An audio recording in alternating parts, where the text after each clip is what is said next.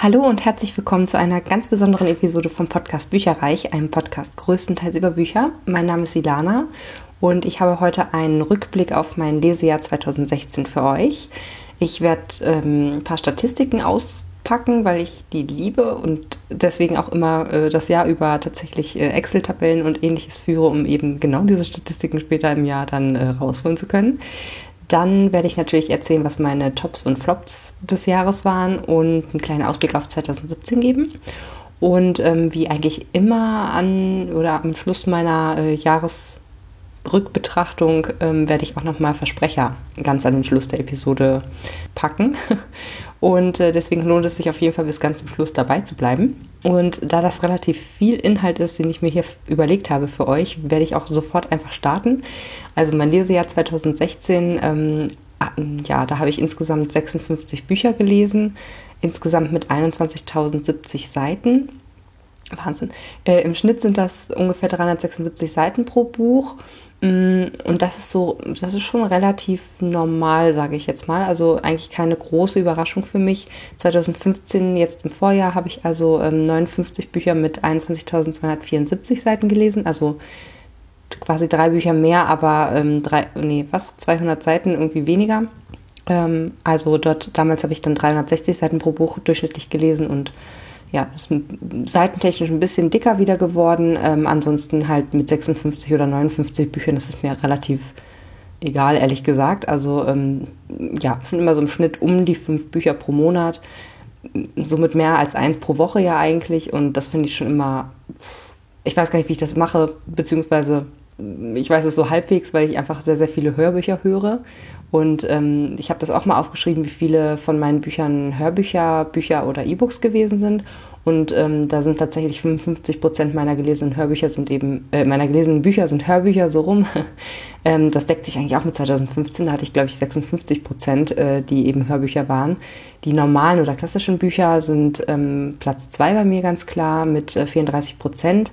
Das hat ein bisschen sich äh, ja, geschiftet sozusagen zu den äh, E-Books dieses Jahr. Das heißt, 34% normale Bücher und 11% E-Books hatte ich und ähm, im Jahr davor waren es 36% normale und 8% E-Books. Also insofern ähm, hat sich das ein ganz kleines bisschen geschiftet, aber ich glaube, das liegt dann eher am, ich sag mal, Inhalt der Bücher. Einige Bücher habe ich halt äh, als E-Book und wenn ich auf die dann gerade mehr Bock habe, dann ist es so. Großen Unterschied finde ich das jetzt ehrlich gesagt nicht. Wo allerdings schon ein ziemlich großer Unterschied ist und was ich auch 2017 gerne wieder ändern wollen würde, ist, dass ich äh, 2016 nur drei englischsprachige Bücher gelesen habe, also Bücher im Original. Und ähm, ich weiß nicht, ich finde das immer ganz nett, wenn man ja auch mal die Autoren mit der Stimme wirklich erlebt, wie sie es auch geschrieben haben. Ähm, solange das einigermaßen gut zu lesen ist, ähm, mag ich das immer sehr, sehr gerne. Und im Vorjahr hatte ich aber mir auch vorgenommen gehabt, dass ich mehr englischsprachige Bücher oder Originalbücher lese. Und ich kann leider nur Englisch. Und deswegen sind es eben 2015 acht Stück geworden im ganzen Jahr und dieses Jahr halt nur drei. Und das soll 2017 besser werden. Da habe ich mir vorgenommen, dass ich sechs englischsprachige Bücher lese. Ich denke, das sollte eigentlich nicht zu viel sein. Ja, eins alle zwei Monate, das müsste eigentlich klappen. Was ich sehr, sehr positiv empfunden habe dieses Jahr, ist, dass ich wirklich mit ähm, Verlagen, aber auch Autoren äh, noch stärker irgendwie zusammengearbeitet habe und ähm, ich bekomme dann immer die ganzen Programmvorschauen zugeschickt und kriege dann immer wieder total Lust auf Neuerscheinungen, auch wenn mein Bücherregal schon überquillt, aber ähm, ich bemühe mich auch, die dann äh, relativ zeitnah wegzulesen und ja, freue mich einfach, dass ich auch sehr aktuelle Bücher dann auch euch präsentieren kann, ähm, weil ich einfach auch denke, dass natürlich hat man irgendwie ja irgendwie Augenmerk oder auch euch interessiert wahrscheinlich Neuerscheinungen dann doch mehr als jetzt beispielsweise ein Buch von 2008 oder so. Ähm, ich glaube, das ist ganz natürlich und ich finde das halt ähm, super, dass ich die Möglichkeit habe, aus ähm, ja, dieser Fülle von Büchern auszuwählen und ähm, ich nehme sowieso immer nur das, was mich wirklich interessiert, aber nichtsdestotrotz äh, bereichert das natürlich mein Leseverhalten einfach. Und ich habe tatsächlich auch 2016 27 Rezensionsexemplare von den 56 Büchern insgesamt ähm, halt gelesen und äh, das ist also fast die Hälfte meines Jahreslesevolumens. Also ich habe jetzt 48 Prozent ausgerechnet und 2015, das wusste ich aber, hatte ich irgendwie auch noch gar nicht so auf dem, auf dem Schirm, aber auch da waren es 22 Rezi-Exemplare.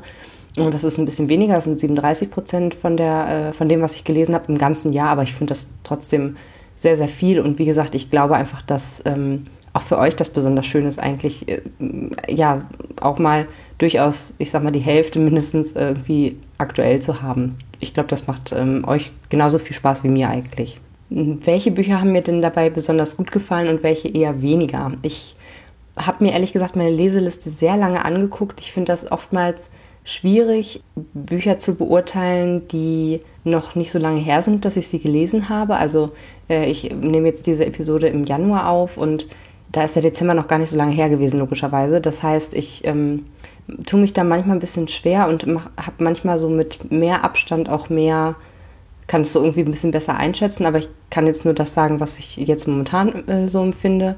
Und es gab extrem viele gute Bücher, die ich dieses Jahr gelesen habe, aber auch einige Bücher, die ich mir hätte sparen können. Beginnt mit Die Bestimmung, Force Geschichte von Veronica Roth. Ähm, das ist so ein bisschen die erste äh, Divergent-Geschichte nochmal aus dem äh, Blickpunkt von Tobias, also dem äh, Love Interest, sage ich jetzt mal, beschrieben. Teilweise auch davor noch, also bevor die sich kennengelernt haben und bevor quasi also es ist keine eins zu eins äh, Schilderung der gleichen äh, Ereignisse, aber an vielen Stellen eben schon. Und ähm, ich fand ehrlich gesagt die, den Protagonisten durch seine eigenen Augen eigentlich langweiliger als durch die Augen der Protagonistin, durch die ich ihn ja das erste Mal irgendwie kennengelernt habe. Und es hat für mich auch ein bisschen den, den Charakter einfach entzaubert. Fand ich ehrlich gesagt nicht so gelungen. Und deswegen landet er auf meiner Flop-Liste 2016. Als nächstes drauf ist die Zeitfalte von Madeleine Lengle oder so. Ähm, das ist ein Buch, was jetzt nicht 2016 erschienen ist, sondern im Gegenteil ist äh, ein Klassiker der englischsprachigen Kinderliteratur. Ich hatte das hier ähm, im Regal schon echt lange stehen. Es ist ein ganz schmales Buch, deswegen habe ich es mir irgendwann geschnappt und einfach durchgelesen. Ähm, war aber trotzdem für mich mm, sehr zäh und ich musste mich ziemlich durchkämpfen. Das lag zum einen an der Sprache. Ich habe es zwar auf Deutsch gelesen, aber es war wirklich eine sehr altertümliche Sprache und auch altertümliche mh, mm, Gebräuche, möchte ich mal sagen. Also es hat halt mit dem jetzigen Leben nichts zu tun. Ich glaube, das spielt irgendwann am Anfang des 20. Jahrhunderts und man merkt das dann schon. Also ähm, ja, keine Ahnung, also die, die, die, na, wie nennt man das? das? Dieses Lebensbild, was da vermittelt wird und ich weiß auch nicht, also mich hat, mich hat es einfach nicht gepackt. Ich fand es es hatte schöne Ansätze und ich kann mir auch vorstellen, warum einige Leute das sehr, sehr gerne mögen. Aber für mich, ehrlich gesagt, war es nichts. Trotz der, ich glaube, 200 oder lass es meinetwegen 300 Seiten gewesen sein, Länge, also wirklich dem, dem kurzen Lesegenuss eigentlich, fand ich, hat sich sehr gezogen. Und es war mir, obwohl ich fantastische Geschichten wirklich gerne mag, viele der Charaktere blieben blass. Die Entscheidung, die sie getroffen haben, konnte ich ehrlich gesagt nicht nachvollziehen richtig spannend war es auch nicht und das Ende war halt super weich gespült. Ähm, ich persönlich kann es nicht empfehlen. Das nächste Buch, was ich, woran ich mich erinnere, als, boah, das uff, hätte ich mal vielleicht auch lieber sein lassen sollen, war ähm, Das Universum ist eine Scheißgegend von den Science Busters. Das ist so eine, ähm, ich glaube, österreichische Gruppe, die eben ja wissenschaftliche Phänomene und, und in diesem Fall das Weltall ähm, auf humoristische Weise quasi beleuchtet. Durchaus mit Fakten dahinter, was ich halt spannend fand. Also ich dachte so, oh cool, es ist Infotainment, äh, ich lerne was und finde es auch noch witzig oder ich, ne, so in die äh, Richtung. Aber ich glaube, es war am ehesten die Sprecherin. Also die äh, hat halt mit einem breiten österreichischen Akzent erzählt. Hm, ja, ich weiß auch nicht. Also ich ich kam, wie gesagt, in dieses Hörerlebnis in dem Moment, also ich habe es als Hörbuch gehört, in das Hörerlebnis einfach überhaupt nicht rein. Und ehrlich gesagt, ich fand es nicht so lustig, wie es hätte sein können, sage ich jetzt mal. Also es war halt so auf Teufel komm raus, auf lustig gemacht und das hat mich nicht immer erreicht. Äh, und so viel gelernt, ja, ging so. Aber ehrlich gesagt, äh, das Universum ist nicht nur eine Scheißgegend, sondern ging mir auch am Arsch vorbei. Also ähm, das war tatsächlich auch ein Griff, Griff ins Klo, wie man so schön sagt. Ähm, und das letzte Buch, was für mich eher ein Flop dieses Jahr gewesen ist, ist Kein Sommer ohne Liebe von Mary Kay Andrews. Das fand ich ehrlich gesagt zu seicht. Es ist, wie man schon äh, wahrscheinlich am Titel hört und falls ihr, falls ihr die Episode nicht gehört habt, es ist eher ein, ähm, ich sag mal, Frauenroman, ganz lapidar ähm, ein Liebesroman und zwar für Erwachsene, aber ich muss ganz ehrlich sagen, es war mir alles zu sehr Zucker, also zu wenig Konflikt bis gar keiner, obwohl ich finde, das macht immer so die Würze und die Spannung eben aus. Und wenn da so gar nichts passiert und eigentlich läuft alles glatt und äh, da sind halt so ein paar konstruiert wirkende Nebenhandlungen, die suggerieren sollen, dass die Protagonistin irgendwie ja so leidet und so Probleme hat und du denkst ja so, naja gut, diese eine Sache ist jetzt aber auch, ne, da müssen wir mal die Kuh im Dorf lassen, so schlimm ist das nun auch wieder nicht und wenn sie wollte, könnte sie es besser machen, also insofern ähm, lass mich in Ruhe mit dem Kram. Ja, und die Liebesgeschichte war ganz nett soweit, aber mir ging das auch dann zum Schluss irgendwie zu abrupt mit Heirat und Kind und keine Ahnung was. Also ich muss sagen, Mary Kay Andrews ist dann vielleicht nichts für mich. Kommen wir nun zu den Lese-Highlights äh, von 2016. Das ist ja auch ein bisschen schöner. Ich habe tatsächlich viele tolle Reihen gelesen, die ich auch komplett durchgelesen habe oder die ich beendet habe. Ähm, und wir fangen an mit der fünften Welle, beziehungsweise die Trilogie, die ähm, startet eben mit Die fünfte Welle, dann kommt das Unendliche Meer und Der letzte Stern schließt das Ganze ab. Ist von Rick, Rick Yancey gesch äh, geschrieben und äh, hatte ich als Hörbücher gehört, alle drei. Und wie gesagt, alle drei in diesem Jahr durch. Und da kam ja auch irgendwie der Film raus von dem ersten Film, äh, von dem ersten Buch. Und den habe ich auch geguckt und fand den ganz gut. Meistens sind ja die Filme nicht so gut wie die Bücher, ist einfach so. Aber das hatte ich auch so ein bisschen zum Anlass genommen, um das eben anzufangen zu hören. Und ich äh, ja, kann das auf jeden Fall weiterempfehlen. Sicherlich hat es auch seine Schwächen, aber ähm, ich fand es immer sehr. Es hat so eine ganz ruhige Erzählart eigentlich, aber das, also ich habe immer das Gefühl gehabt, es befasst sich eigentlich eher so ein bisschen tiefenpsychologisch mit, was macht das mit uns, wenn auf einmal die Welt irgendwie untergeht und äh, wirklich Massensterben herrscht und was macht das mit dem Einzelnen, je nachdem, was für unterschiedliche Charaktere man eben äh, hat. Und es werden hier auch sehr viele Leute ähm, begleitet. Das heißt, man kann sich auch nie sicher sein, stirbt jetzt einer von denen oder nicht. Deswegen will ich da jetzt auch nicht zu viel von erzählen. Aber das sind so die letzten Überlebenden von einer Alien-Epidemie, die sich eben durchschlagen müssen. Und wie gesagt, super unterschiedliche Charaktere, ganz unterschiedliche Hintergründe. Es gibt quasi so Strippenzieher, die nochmal innerhalb dieser Überlebenden versucht quasi die gegeneinander auszuspielen. Also ich fand es ehrlich gesagt sehr, sehr gut und ich möchte gar nicht so viel verraten von im ersten Teil das, im zweiten Teil und so weiter. Das habe ich auch versucht bei den Besprechungen im Laufe des Jahres zu vermeiden, weil ich einfach auch denke, dass gerade dadurch, dass es immer aus so wechselnden Perspektiven geschrieben ist, weiß man halt nie, wer überlebt und wer stirbt vielleicht. Und das ist ja auch das, was man bei George R. R. Martin, wenn man den gerne liest, äh, liest auch äh, viel hat und was viel von der Spannung ausmacht. Insofern äh, lasse ich das einfach mal. Aber es gibt ein paar brenzliche Situationen. Äh, die Enden sind immer super spannend. Ganz, ganz zum Schluss äh, fand ich persönlich ein bisschen zu weichgespült. Aber insgesamt fand ich eine sehr empfehlenswerte Trilogie zu lesen. Zur nächsten Trilogie, die sehr lesenswert ist, habe ich eigentlich mehr oder weniger per Zufall entdeckt. Ähm, meine Freundin Ramona hat mir das ausgeliehen und zwar ist das die Numbers-Trilogie von Rachel Ward. Ich hatte den ersten Teil als Hörbuch und die anderen beiden Teile hat sie, oder den zweiten auch, ich weiß gerade gar nicht mehr genau. Ich, ja, doch, doch, doch. Ich habe die ersten beiden Teile als Hörbuch gehört und den dritten Teil hat sie mir dann ausgeliehen äh, als Taschenbuch, was ich auch sehr angenehm fand, das im Bus dann zu lesen. Und ich hatte gar keine großen Erwartungen daran, weil es wie gesagt so, so ein Stolperfund irgendwie war. Ähm, aber ich kann das echt nur jedem empfehlen, der Bock hat auf ähm, Jugendliteratur und eben auch auf nochmal so eine Endzeit-Story, aber rasanter als jetzt zum Beispiel die fünfte Welle. Bisschen, ich sag mal, simpler geschrieben, also nicht so mh, hm, literarisch hochwertig wie vielleicht die fünfte Welle, aber sehr spannend mit immer wieder unterschiedlichen Charakteren. Der zweite Band ist nicht nur so ein, oh, ich bereite uns jetzt mal vor auf den dritten Band, äh, sondern steht wirklich auch für sich alleine und man fiebert die ganze Zeit mit und, und, und hofft, dass es gut ausgeht für alle Charaktere. Mm, und da geht es quasi um Menschen, die übernatürliche Fähigkeiten haben in der normalen jetzigen Welt, sage ich jetzt mal, aber auch nur wenige. Also es geht los mit äh, einer Protagonistin, die eben die in den, in den Augen von Mitmenschen die Todes, das Todesdatum als Zahl sehen kann. Und ähm, sie hat dann halt einen Kumpel oder sie lernt jemanden kennen, verknallt sich auch in den, gesteht sich das erst nicht so ganz ein, weil seine Zahl ist in drei Wochen. Und die beiden gehen noch zur Schule und es ist so ein bisschen Unterschicht. Das kommt auch ganz gut nochmal als äh, Thema, sage ich jetzt mal, äh, mit durch, dass eben so dieses Perspektivenlosigkeit von der englischen Unterschicht oder ja, Unterschicht kann man schon so sagen.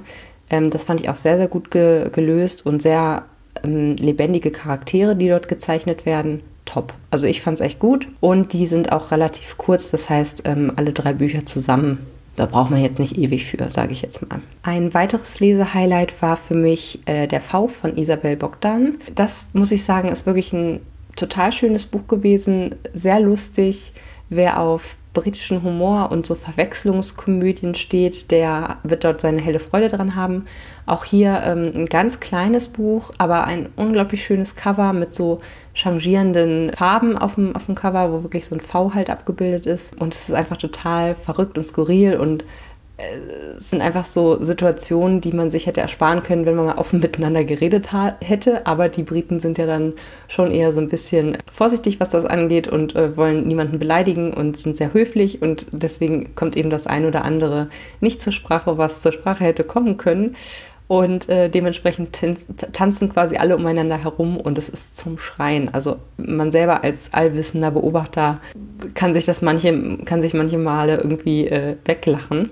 Da geht es also um eine, ein Kollegium, also verschiedene Kollegen mit der Chefin, die eben für eine Teambildungsmaßnahme aufs Land fahren, dort dann eben auf das Ehepaar treffen, was diesen, diese, diesen Landhof oder diesen Hof quasi betreibt, wo die eben unterkommen. Das ist irgendwo in Schottland. Und die, also da treffen schon mal Welten aufeinander eigentlich. Und äh, dann wird der Lieblingsv vom Hausherrn erschossen. Und wer das genau war und warum und so weiter und so fort, das ist eben, jeder versucht quasi zu vertuschen, dass dieser V tot ist. Und ja, es ist wirklich sehr, sehr lustig und ich kann es nur empfehlen. Dann ein relativ oder ziemlich anderes Buch, ähm, Regeln für einen Ritter von Ethan Hawke, fand ich sehr, sehr gut. Ganz klein, ich glaube auch ein perfektes Geschenk einfach. Ich glaube, das kostet 12 Euro oder so. Ist ein kleines, in so grünem Einband gewickeltes äh, Buch. Mm, wie gesagt, ich oder ich finde es eigentlich ein echt gutes Geschenk, gerade für Männer beispielsweise. Lässt sich gut und schnell lesen. Ist auch wirklich jetzt nicht ähm, etwas, wo man, da kann man viel Zeit mit verbringen, glaube ich, wenn man über die einzelnen Kapitel nochmal genauer nachdenkt. Man kann es aber auch eben recht schnell lesen. So, und Regeln für einen Ritter, da geht es im Prinzip um einen Ritter, der angeblich der Vorfahre von Ethan Hawke ist. Und der schreibt eben äh, am Vorabend einer Schlacht seinen Kindern und erzählt denen quasi von seinem Leben und erzählt so Anekdoten, äh, die eben denen das Leben leichter machen sollen und äh, so ein bisschen aufzeigen soll, wie die sich verhalten könnten in bestimmten Situationen und was er so gelernt hat über das Leben. Das ist äh, eine interessante Geschichte und deswegen absolut empfehlenswert. Ein weiteres Highlight war für mich Girl on the Train von Paula Hawkins. Ähm, es ist noch gar nicht so lange so her, dass ich das gelesen habe, deswegen fällt es mir ein bisschen schwer, das ähm, einzuordnen ins große Ganze. Aber es war sehr spannend. Ist, glaube ich, eher ein Thriller für Leute, die es nicht so blutig mögen, denn es ist ja eher so ein psychologischer Thriller, würde ich sagen. Ähm, es ist auch nicht, also die Haupt Figur ist schon das ein oder andere Mal in Gefahr, aber es ist jetzt nicht so, dass man sagt, okay, die ist jetzt komplett gehetzt oder so. Aber wie gesagt, es ist ein Page-Turner aus meiner Sicht. Das Hörbuch war auch sehr gut. Ich habe es als Hörbuch gehört, aber ähm, zwei von drei Stimmen waren nicht so gut unterscheidbar. Deswegen würde ich fast eher dazu tendieren, ähm, euch da das normale Buch zu empfehlen. Einfach weil es aus drei verschiedenen äh, Sichtpunkten geschrieben ist, stellenweise mit einer, mit einem Fokus eigentlich, aber äh, ja, manchmal, wie gesagt, konnte man die nicht so richtig auseinanderhalten und das äh, ist dann natürlich ein bisschen schwierig. Aber ein sehr gutes Buch. Die Verfilmung fand ich auch sehr gut. Die habe ich mit meiner Schwester im Kino geguckt und es war wirklich, ja, ich hatte das Buch zu dem Zeitpunkt ungefähr zu zwei Dritteln oder so fertig gelesen und ähm, habe mir so ein bisschen selber, mich so ein bisschen selber gespoilert mit dem Film. Äh, der war aber ausreichend anders, dass es noch völlig okay war und ähm, aber nicht so weit anders, dass man sagt, äh, das ist ja voll doof geworden oder keine Ahnung. Also mir hat das Buch wirklich gut gefallen. Äh, es war super spannend. Vom, von der Handlung her ist es so, dass eine junge Frau mit dem Zug immer nach London pendelt, äh, angeblich zu ihrer Arbeit, aber wir finden relativ schnell heraus, dass sie eigentlich schon seit Monaten arbeitslos ist, weil sie nämlich Alkoholikerin ist. ähm, sich das selber auch noch nicht so ganz eingestehen möchte. Und was sie eigentlich tut, ist, dass sie ähm, hofft, ihr altes Haus zu sehen, wo ihr Ex-Mann jetzt mit einer neuen Frau und ihrem Kleinkind wohnen. Und ähm, während sie da so stalkt, äh, beobachtet sie auch das ein oder andere Mal ein Pärchen, was vielleicht so zwei, drei Türen neben weiter die Straße runter quasi wohnt und was sie eigentlich nie beachtet hat, als sie noch dort gewohnt hat selber. Und ähm, die wirken so verliebt und so weiter und so fort. Und eines Tages sieht sie eben, wie diese sehr verliebte Frau auf einmal mit einem anderen knutscht auf der Veranda. Und ähm, das trifft sie eigentlich in, in, in, in, Mark und Bein oder wie man das nennt, ähm, weil sie eben selber ja auch betrogen wurde von ihrem Ex-Mann mit dieser neuen Partnerin. Und es kommt noch schlimmer, die Frau verschwindet dann äh, einen Tag später. Und ja, jetzt ist sie natürlich alarmiert, so was ist da passiert und ja. Und es geht sehr viel um, ja, auch so Familien. Also, welchen Lebensentwurf möchte man als Frau irgendwie verfolgen? Möchte man Familie und Kind oder möchte man irgendwie Karriere? Möchte man gar nichts, was man irgendwie sehen kann? Also auch dieses, das Muttersein wird da irgendwie sehr stark thematisiert. Deswegen ist es jetzt vielleicht nicht zwangsweise was für Männer, wenn man das so pauschal sagen kann, beziehungsweise ist wahrscheinlich eher was für Frauen als jetzt äh, etwas, was Männer jetzt in dem Sinne sehr stark anspricht. Aber ähm, ich fand es, wie gesagt, als psychologischen Thriller sehr, sehr gut und ein sehr interessantes Porträt von verschiedenen Frauentypen sozusagen. Ja, und auch der Film sehr, sehr gut. So, in Sport. Wir haben nur noch wenige Bücher, die mir sehr, sehr gut gefallen haben oder am besten gefallen haben dieses Jahr. Ähm, und zwar habe ich jetzt nochmal die beiden Autobiografien von Jenny Lawson, der The Bloggers, äh, hier aufgenommen. Und zwar ähm, habe ich die beide auf Englisch gehört als Audible-Download. Let's Pretend This Never Happened und Furiously Happy. Und das ist halt autobiografisch, sprich, sie erzählt von ihrem Leben, ein Stück weit auch chronologisch, wobei es dann aus meiner Sicht erst so richtig spannend wurde, als ihr Ehemann dann ins Spiel kam. Den lernt sie schon mit 17 kennen, insofern müsst ihr nicht lange warten. Ähm, aber was ich an diesen Autobiografien interessant finde, ist ähm, nicht nur ihr sehr, sehr durches Leben von, ich wachse auf mit Eltern, die arm sind wie die Kirchenmäuse und der Vater geht irgendwie immer jagen und stopft Tiere aus und so. Also so wirklich, ähm, und finde das aber auch völlig normal oder auch bringt auch manchmal so irgendwie wilde Tiere mit ins, mit ins äh, Haus und so weiter und schockt halt seine Kinder damit. Und ähm, ja, Jenny kriegt da irgendwie so ein bisschen was mit.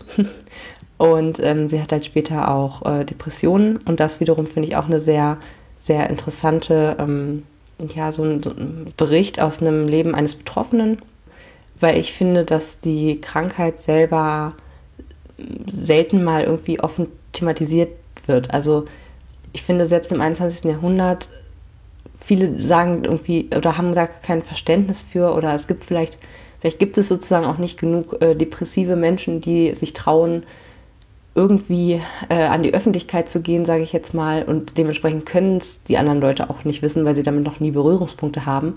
Aber ähm, ich habe immer noch das Gefühl, dass viele Leute ähm, nicht verstehen, dass Depression auch eine vollwertige Krankheit ist und dass es halt häufig abgetan wird mit äh, ja, ne, du musst dich quasi aus den eigenen Haaren aus dem Sumpf ziehen und ist doch alles nicht so schlimm und siehst doch mal positiv und keine Ahnung und das geht halt einfach nicht. Und sie erzählt halt aus ihrem Leben ähm, als A, extrem introvertierte Person, die wirklich am liebsten mit ihren Katzen zu Hause bleiben möchte den ganzen Tag äh, und B, eben auch mit depressiven Schüben und gleichzeitig auch wieder sie möchte das alles eigentlich gar nicht. Also sie würde auch am liebsten keine Medikamente nehmen müssen und irgendwie dann trotzdem noch tagelang heulend zu Hause sitzen, sondern sie würde halt ganz gerne ein normales Leben führen und ist sonst auch eine lebensfrohe Person, aber sie hat halt eben mal wieder diese Schübe und erzählt halt einfach mal aus ihrem Leben und wie das so verläuft, wenn, wenn sowas eben passiert. Also ähm, das fand ich sehr, sehr wichtig und gleichzeitig fand ich es auch extrem witzig und durch. Also sie bringt auch nochmal ein drittes Buch raus und ich bin mir ziemlich sicher, dass ich das dann auch relativ zeitnah ähm, lesen werde oder hören werde. Sie hat das auch selber vertont, ist, glaube ich, eher für Fortgeschrittene, ähm, weil sie sehr schnell redet und auch so einen leichten Akzent hat oder beziehungsweise manchmal Wörter benutzt, die man vielleicht nicht unbedingt kennt als Nicht-Muttersprachler. Ja, dann hört man da eben mal kurz drüber weg, ehrlich gesagt. Also ähm, ja, ich hab's noch, ich bin noch mitgekommen, ähm, könnte mir aber vorstellen, dass das vielleicht für den einen oder anderen ein bisschen schwieriger wird. Ähm, aber Hoffnung naht. Das erste Buch, Let's Pretend This Never Happened, ist jetzt, ähm, ich weiß nicht ob jetzt schon, aber es, ich habe auf jeden Fall gesehen, dass es auf Deutsch übersetzt wird. Also einfach mal die äh, Augen offen halten nach Jenny Lawson. Und als letztes Highlight habe ich hier die Luna-Chroniken von Marissa Meyer.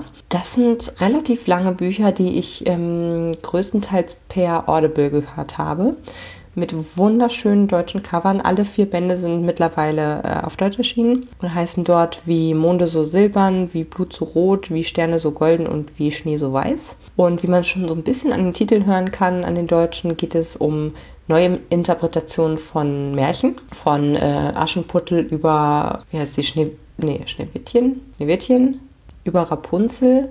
Da sind also wirklich äh, unterschiedliche Charaktere zu finden, die dann auch interessanterweise zueinander finden. Und das Ganze spielt aber in der Zukunft und in einer Zukunft, wo es schon Androiden oder Roboter gibt, die ähm, die Menschen unterstützen und die auch so ein bisschen ihre eigene Persönlichkeit haben. Und es gibt Raumschiffe und äh, im Prinzip gibt es die Erde und den Mond und auf dem Mond wohnen auch noch Menschen und so. Ähm, ist super gut gemacht, finde ich. Sehr, das ist auch Jugendliteratur, schon sehr verständlich und sehr einfach geschrieben, wie ich finde. Es lässt sich extrem viel Zeit auch. Also ähm, das ist so ein kleiner Minuspunkt tatsächlich. An manchen Stellen dauert es und dauert es, bis die endlich mal zu Potte kommen. Aber ja, ich denke mal, das ist einfach, weil die Marissa Meyer jetzt noch nicht die Wahnsinnslaufbahn hinter sich hat und vielleicht lernt sie das, das man noch ein bisschen zusammenzukürzen insgesamt. Ähm, aber die Stellen, die da sind, die sind wirklich da. Mit wirklich tollen Charakteren, äh, viel Action zwischendurch, wirklich was Durchdachtem, wo man nicht denkt, irgendwie so, Hä? warum machen die denn jetzt das und das? Macht auch keinen Sinn, was sie da äh, gerade irgendwie verzapfen, sondern das ist halt wirklich alles Hand und Fuß und hätte auch so passieren können und war auch nicht so super weich gespült oder so. Also das fand ich sehr, sehr angenehm. Ja, lasst euch einfach mal drauf ein. Die Cover sind wunderschön, der Inhalt auch und das kann man echt sehr, sehr gut lesen. Was hatte ich mir denn eigentlich 2016 vorgenommen? Das möchte ich jetzt mal so ein bisschen rückbetrachten und auch einen kleinen Ausblick auf 2017 geben. Und zwar äh, war eins meiner großen Jahresziele, dass ich so zwei Kurzgeschichtensammelbände hatte. Die hatten insgesamt 24 Geschichten drin, insofern halt prädestiniert dafür, dass man wirklich in einem Monat dann eben zwei Geschichten jeweils liest, über das ganze Jahr hinweg. Mm, das war einmal zu viel Glück von Alice Munro und die Krimikätzchen. Das habe ich zwar geschafft, aber ich muss sagen, ich fand das echt stellenweise super schwierig. Ich weiß nicht, das ist irgendwie was Psychologisches, glaube ich. Ähm, so beide Bücher das ganze Jahr über auf dem Nachttisch irgendwie liegen zu haben und immer nur eine Geschichte zu lesen jeden Monat, war irgendwie so. Äh, also Idee an der ganzen Geschichte war ja eigentlich, dass man dadurch vielleicht ein paar mehr Bücher liest oder diese beiden Bücher on top. Ähm, das hat leider überhaupt nicht funktioniert. Also in manchen Monaten habe ich es beinahe vergessen und musste das dann erst so in den letzten Tagen quasi noch lesen. Am nächsten war ich äh, voll motiviert und habe es irgendwie sofort gelesen und wie gesagt, die lagen halt die, das gesamte Jahr über dann eben bei mir auf dem Nachttisch und ich hätte es fast lieber gehabt, wenn ich so eins am Stück sozusagen und dann fix fertig und ne, meine Meinung dazu und dann ist gut so. Und so war das eben so dieses Mitschleppen, das muss ich sagen, hat mir nicht so gut gefallen. Ähm, bin ich vielleicht auch nicht unbedingt für gemacht, dass man das dann erst im Dezember wirklich als gelesen einträgt, fand ich irgendwie super schwierig. Hm, und deswegen werde ich das dieses Jahr nicht nochmal machen. Dann hatte ich mir eigentlich noch vorgenommen, das Lesebingo von 2015 ähm, zu beenden. Alles dazu in der quasi letzten Jahresepisode. Aber ich muss sagen, auch das hatte ich irgendwie nicht mehr so die Motivation zu, weil einfach die anderen Leute, die da mitgemacht hatten bei der Jahreschallenge, waren entweder alle schon fertig oder haben es eben nicht mehr großartig öffentlich diskutiert. Und dann war das irgendwie auch so der Zauber davon so ein Stück weit verflogen, obwohl ich das Lesebingo wirklich sehr, sehr gerne mitgemacht habe. Aber ich habe dann einfach gelesen, worauf ich Lust hatte und das fand ich irgendwie ein bisschen entspannter. Und ähm, dann hatte ich äh, mir vorgenommen, wirklich ein paar oder sozusagen mal das zu lesen, äh, was Autoren geschrieben haben, die ich so für mich neu entdeckt habe, so ein bisschen so die Backlist irgendwie abzuklopfen und äh, einfach mal zu lesen, was die sonst noch so geschrieben haben, bevor sie mir irgendwie äh, aufgefallen sind. Und ähm, da habe ich tatsächlich ähm, Robert Galbraith neues Werk ja eigentlich direkt verschlungen, als es rausgekommen ist. Ich glaube, das kam irgendwann im März und ich weiß nicht mehr genau, wann ich es gelesen habe, aber relativ früh, fand ich auch wieder sehr gelungen. Dann habe ich Michelle Mead, die ich ja im Vorjahr irgendwie komplett ignoriert habe, habe ich dieses Jahr die, den, Ableg den Ableger von der Vampire Academy Reihe, die mich damals so gepackt hatte, ähm, angefangen zu lesen.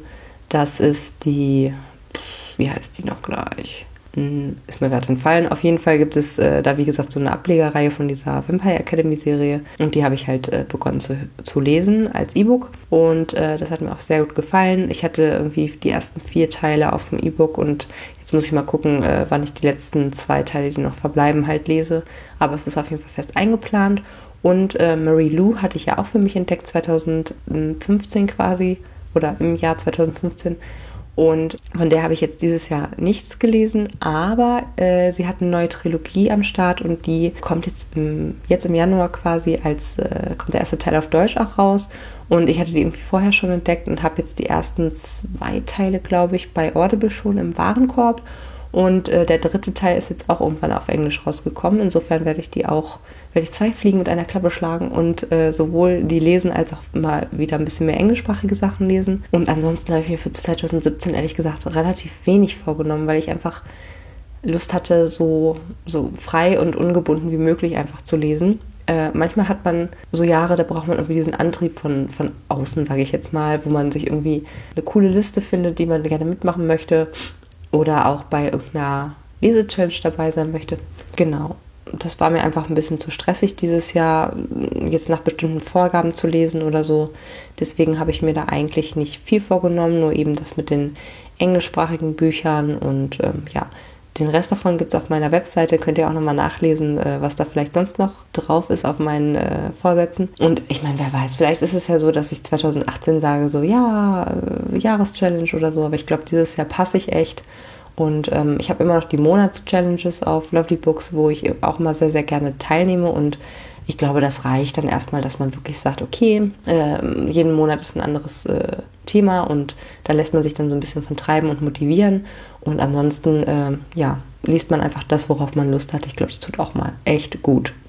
Und weil ich so ein Statistikfreak bin und es mir nicht verkneifen kann, ähm, wollte ich euch auch erstmals vorstellen, welche Podcast-Folgen eigentlich besonders beliebt waren. Und ja, ich muss einfach erstmal, also ich habe wirklich mir diese Zahlen angeguckt und hatte so ein bisschen Pipi in den Augen, weil ich echt einfach auch nochmal Danke sagen möchte an alle Leute, die mir hier zuhören, während ich irgendwie ins Mikrofon quassele. Ich habe damit ja angefangen, ich glaube 2014 war das oder ja, 14 müsste das gewesen sein und wollte eigentlich nur ja über Bücher reden und mich über Bücher austauschen mit anderen Buchbegeisterten. Und es ist einfach irre, also mittlerweile haben mm, also im Prinzip 12.255 Mal wurden alle meine Podcast-Episoden angehört. Und das ist einfach für mich so eine unfassbare Summe, ist mir natürlich völlig klar, dass das einige Leute irgendwie doppelt hören oder wie auch immer, ähm, dass es auch wiederkehrende Leute sind, aber gerade das macht mich eigentlich auch stolz. Also ich freue mich einfach wahnsinnig darüber, ähm, treue Hörer zu haben und einfach das machen zu können und über das reden zu können, was mir wirklich Freude bereitet und ähm, das mit euch zu teilen. Und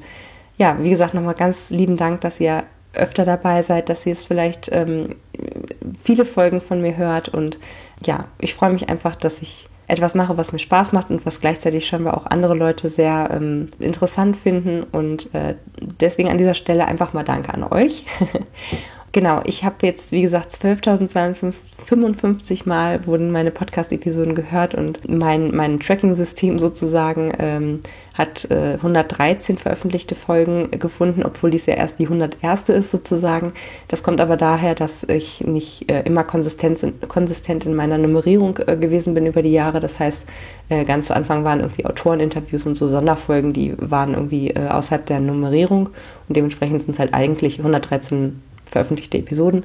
Und das bedeutet halt, dass ähm, jede einzelne Episode äh, 108 Mal gedownloadet wird oder runtergeladen wird.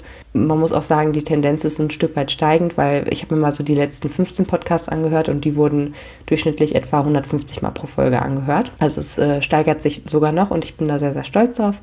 Und ähm, wenn euch mal interessiert, was so die beliebtesten Episoden sind, außer der heutigen natürlich. Äh, das ist tatsächlich Nummer 59. Das war mein Lesejahr 2014, war sehr, sehr äh, beliebt. Das ist quasi die beliebteste Folge ever. Und die beliebtesten Folgen aus dem Jahr 2016 waren Nummer 93, ähm, was ich im August gelesen habe, Nummer 92, was ich im Juli gelesen habe und das Autoreninterview mit Andreas Suchanek. All diese Sachen sind auch in der, in der Episodenübersicht oder Beschreibung quasi verlinkt. Das heißt, ihr könnt euch da einfach mal durchklicken, nochmal nachlesen, was ich alles erzählt habe und auch eben auf die Querverlinkung klicken und euch dann vielleicht nochmal durchhören, wenn ihr Bock habt. Ich habe auch nochmal die Jahresrückblicke von 2015 und 14 und sogar von 2013 ähm, mit aufgelistet. Und ähm, ja, da könnt ihr einfach nochmal ein bisschen nachhören, wie das so in den Vorjahren alles abgelaufen ist. Und das war eigentlich mein Jahresrückblick für 2016. Er ist ganz schön ausgeufert. Das habe ich mir aber auch schon fast gedacht. Deswegen habe ich extra schnell gesprochen dieses Mal. Und ich hoffe, es hat euch gefallen. Ich würde mich sehr, sehr freuen, wenn ihr mir entweder in den Kommentaren einfach auf dem Blog oder äh, zum Beispiel über Facebook, ähm, da bin ich ja als Slash Podcast Bücherreich, alles in einem Wort durchgestrichen zu finden, ähm, oder einfach, wenn man Podcast Bücherreich in die Such, äh, Suche eingeht, eingibt, müsste das auch funktionieren. Ähm, erzählt mir einfach mal, was eure Tops und Flops waren oder vielleicht habt ihr auch einen Blog und habt das auch äh, ja, zusammengefasst, euer Lesejahr. Das würde mich sehr, sehr interessieren. Ähm, sagt gerne, wenn ihr irgendwas anders haben wollt oder wenn ihr irgendwas besonders äh, gut findet, äh, wie ich die Episoden mache, dann gucke ich mir das mal an, ob man da irgendwie was verbessern kann sogar noch. Und jetzt dürft ihr euch auf Versprecher aus einem Jahr freuen. Es sind nicht viele, weil viele Sachen einfach äh, sonst irgendwie auch langweilig sind oder sich ähneln oder wie auch immer. Aber ich habe ein paar schöne, denke ich mal, Perlen für euch rausgefunden. Macht's gut. Tschüss. Hallo und herzlich willkommen zu einer neuen Episode von Podcast Bücherreich, ein Podcast größtenteils über Bücher. Nochmal. Moment, das habe ich mich versprochen. Moment. Ja, machen dann eben auch solche Sachen wie diese, so die Strigoi-Leichen, dann nochmal Strigoi-Leichen. Naja, wenn, dann lassen wir uns gerne be, be, be, wie heißt das, korrigieren. Die Winter, die verträgt das alles gar nicht gut und sie verzichtet eben auch von sich aus auf die Nutzung dieser Gabe, die andere Menschen machen lässt, was man gerne selber machen, was man gerne sie machen lassen möchte. Oh Gott, dieser Deutsch. Deutsche Sprache, schwere Sprache. Also wie auch immer, sie verzichtet halt auf den Einsatz ihrer Gabe, um andere Leute nicht zu manipulieren. Informationen zu allen Büchern, über die ich heute gesprochen habe, findet ihr auf meiner Website www.bücherreich.net mit UE. Ihr könnt dort oder auf Facebook unter www.facebook.de slash podcastbuicherreich in einem Wort durch mit mir in Kontakt treten.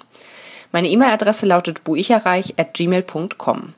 Wenn ihr diesen Podcast über iTunes abonniert habt, würde ich mich riesig freuen, wenn ihr mir eine 5-Sterne-Bewertung hinterlasst. Dies ist ein privater Buch-Podcast, in dem ich nur meine eigene private Meinung wiedergebe.